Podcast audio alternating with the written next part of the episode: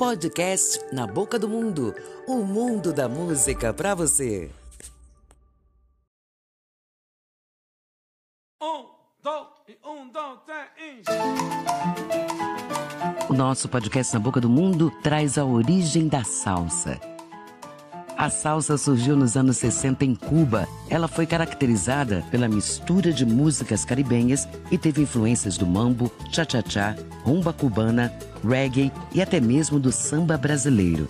A palavra salsa é de origem espanhola e significa tempero ou mistura, que define muito o que esse ritmo significa. A salsa foi considerada irreverente porque mostra determinadas partes do corpo ou por denotarem movimentos sensuais.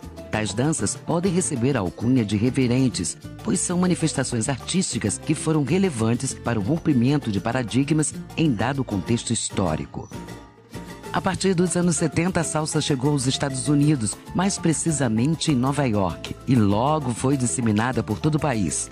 Aos poucos, o estilo cubano foi ganhando popularidade e se espalhou por outros países, inclusive pelo Brasil.